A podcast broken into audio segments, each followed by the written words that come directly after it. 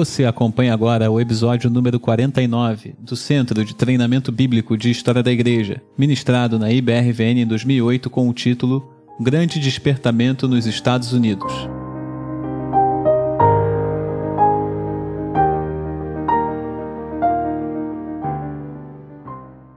Grande despertamento nos Estados Unidos. De novo, o assunto é avivamento.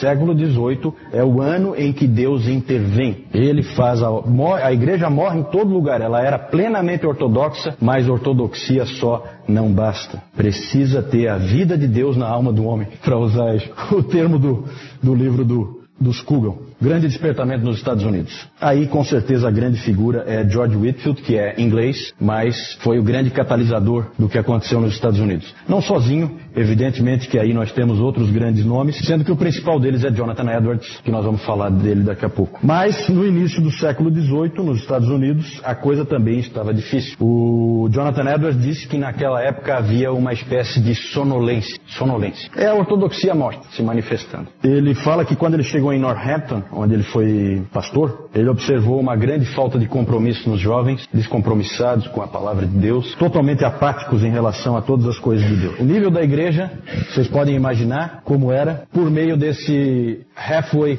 Covenant, aliança do meio caminho. O que, que, é essa aliança do meio caminho? Olha só que ponto que chegou a igreja. A aliança do meio caminho é o seguinte: as igrejas da Nova Inglaterra, nós estamos falando aqui nos Estados Unidos, Estados Unidos, ali o nordeste dos Estados Unidos, a Nova Inglaterra, a igreja fez o seguinte, as igrejas, elas entraram em aliança e combinaram esse esquema aí. Qual é o esquema? Elas permitiram que pessoas que fossem decentes na sociedade, não os depravados e coisas assim, mas pessoas decentes, corretas, mas que não professavam a fé cristã, eles permitiam que essas pessoas batizassem seus filhos nas igrejas e participassem da ceia do Senhor meio caminho. O indivíduo é assim, ele é quase crente, quase crente. Né? É aquela velha ideia de que cristianismo é moralidade. Não é, nunca foi, e na verdade é exatamente onde John Wesley estava indo. Ele não usava a justiça de Cristo, estabelecia a sua própria. Isso é moralidade. Estabelecer a sua justiça é moralidade. Cristianismo é justiça de Cristo. Então, olha só o nível em que a coisa estava. Aí você imagina os problemas que isso causa. Você tem a igreja cheia de gente que não é convertida, nunca foi, não professa a fé cristã. A ceia ceia do Senhor começou a ser considerada cada vez mais uma ordenança convertedora. Então, o indivíduo vem, digamos aqui na nossa igreja, ele não é cristão, ele não professa a fé cristã, mas ele faz parte da sociedade, ele quer participar da igreja, como é muito comum, mais ou menos como, como é frequente acontecer com o nosso catolicismo aqui, o catolicismo no Brasil, é importante que o indivíduo esteja na igreja. Se ele acredita ou não, não faz a menor diferença. Ele tem que estar na igreja por uma questão social. E ali acontecia isso, só que era uma igreja protestante. E então vocês imaginam o problema que era isso aí. Ele vinha, ele participava, se ele tomava a ceia, estava convertido. Essa era a ideia, certo?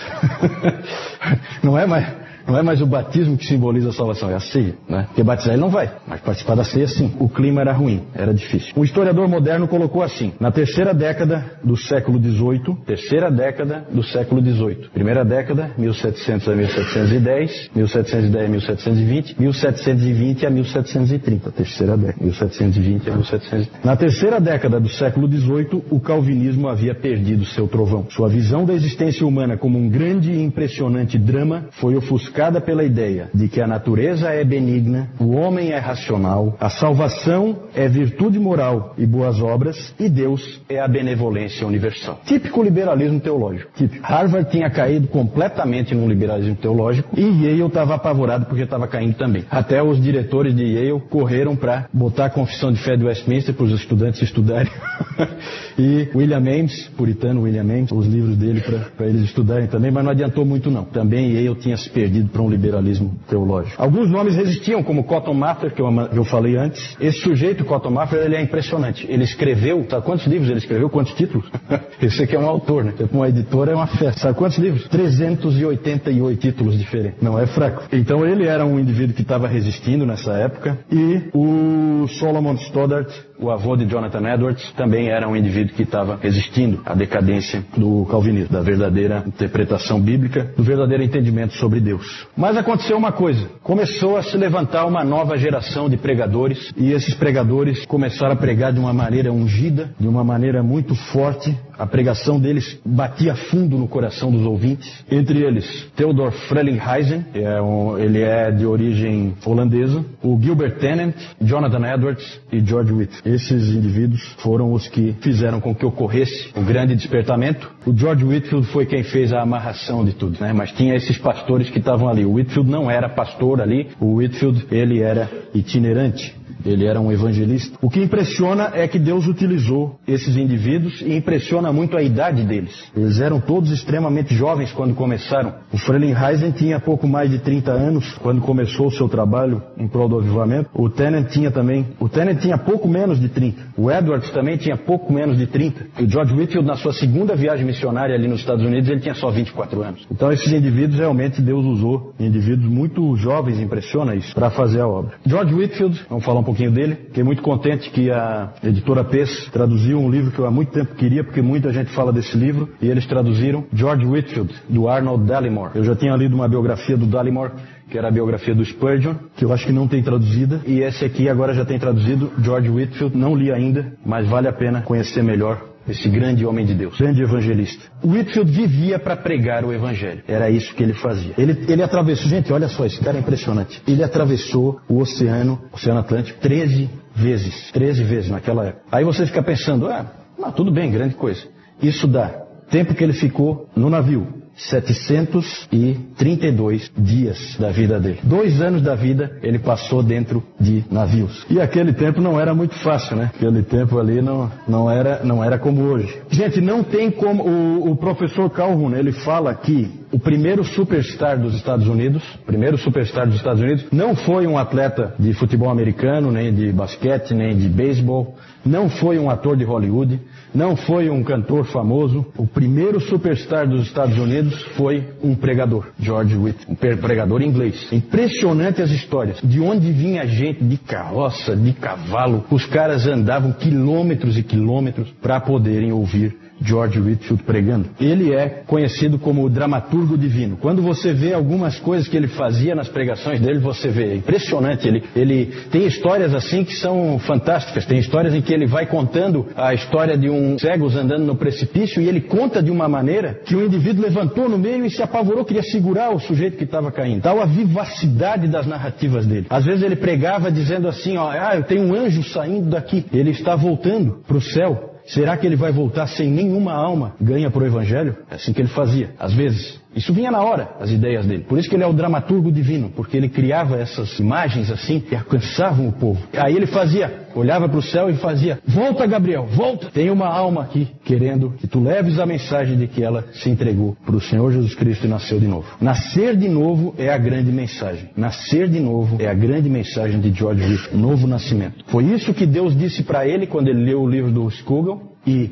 era isso que ele pregava. Isso é novo, isso é novo. Daqui a pouco eu vou falar um pouco mais sobre essa questão aí do novo nascimento. O próprio filósofo David Hume, empirista, totalmente descrente, né? Ele foi visto uma vez se esgueirando no meio da multidão para ouvir George Whitfield. Aí alguém estranhou aquilo, né? Poxa, um indivíduo totalmente ateu, iluminista, né? Como é que vai ouvir um pregador do evangelho? E aí a pessoa estranhou, essa pessoa estranhou e perguntou para ele: ah, Você não crê no que ele está pregando? Crê? Aí o David Hume respondeu assim: Eu não, mas ele crê. Então ele queria ouvir um indivíduo que realmente conhece a verdade. Ele morreu em Massachusetts em 1770.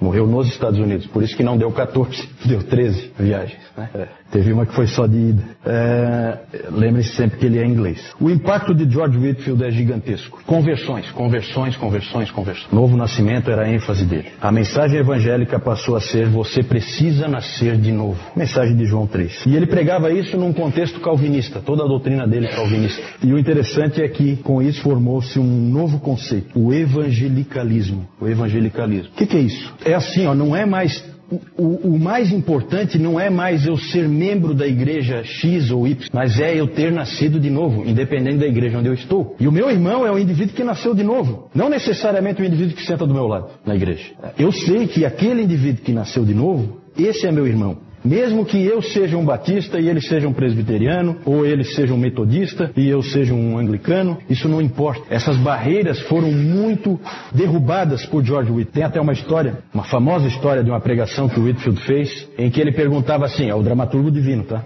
Ele perguntava assim, olhava para o céu, Pai Abraão, quem está aí contigo no céu? Algum episcopal por aí? Resposta, não, nenhum episcopal. Haveria algum presbiteriano? Nenhum presbiteriano. Então talvez poderia haver aí um, algum independente ou dissidente. Não, não temos destes aqui também. Algum metodista então. E o Whitfield se considerava metodista. Não, não, não. Então quem você tem aí com você? Aí o pai Abraão respondeu: Nós não conhecemos esses nomes aqui. Todos que estão aqui são cristãos, crentes em Cristo, homens e mulheres que foram purificados pelo sangue do Cordeiro. Aí o Whitfield parou, olhou para baixo de novo e falou assim: Ah, é mesmo? É assim? Então que Deus nos ajude. Deus nos ajude a esquecer todos esses nomes de partidos e a sermos cristãos de fato e de verdade. Esse é o impacto, esse é o evangelicalismo, certo? Nada de partidos, nascer de novo, é isso que precisa. Só que isso parece que parece que isso aí seria uma coisa que uniria os cristãos, né? O problema é que não une porque justamente você tem as igrejas cheias de pessoas que não nasceram de novo. E na verdade, então, toda a pregação de Whitfield e o avivamento, o grande despertamento nos Estados Unidos, provocou divisão em praticamente todas as denominações, entre as novas luzes e as velhas luzes, assim que se chamava.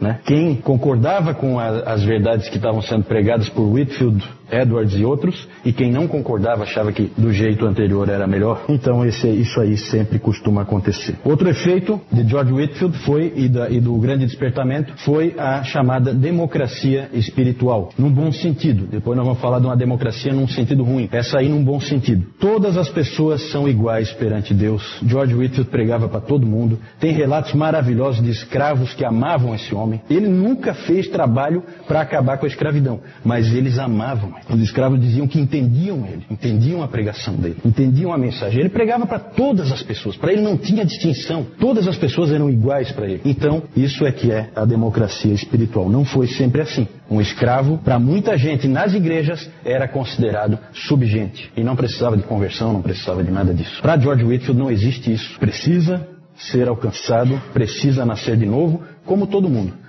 como os reis e rainhas também precisam. Todo mundo. Nessa época, muitas escolas foram fundadas. A famosa, famoso seminário de Princeton foi fundado em 1746. Dizem, né, reza a tradição que Princeton foi fundada porque David Brainerd foi expulso de Yale. É isso que dizem. Como ele foi expulso de Yale, fundaram Princeton por causa da revolta com Yale. O David Brenner foi expulso de Yale por criticar um professor de lá. Mas a força do calvinismo persistiu por meio de um outro homem também, que nós vamos falar agora. Antes vamos só ver aí algumas figuras. Esse é o Cotton Mather. George Whitfield, ele era estrábico. Olha, olha essa, essa figura aqui. Então ele era estranho. O pessoal olhava ele pregando e achava aquilo diferente. Aqui ele pregando ao ar livre. Aqui a condessa de Huntington. Grande homem de Deus, George Whitfield.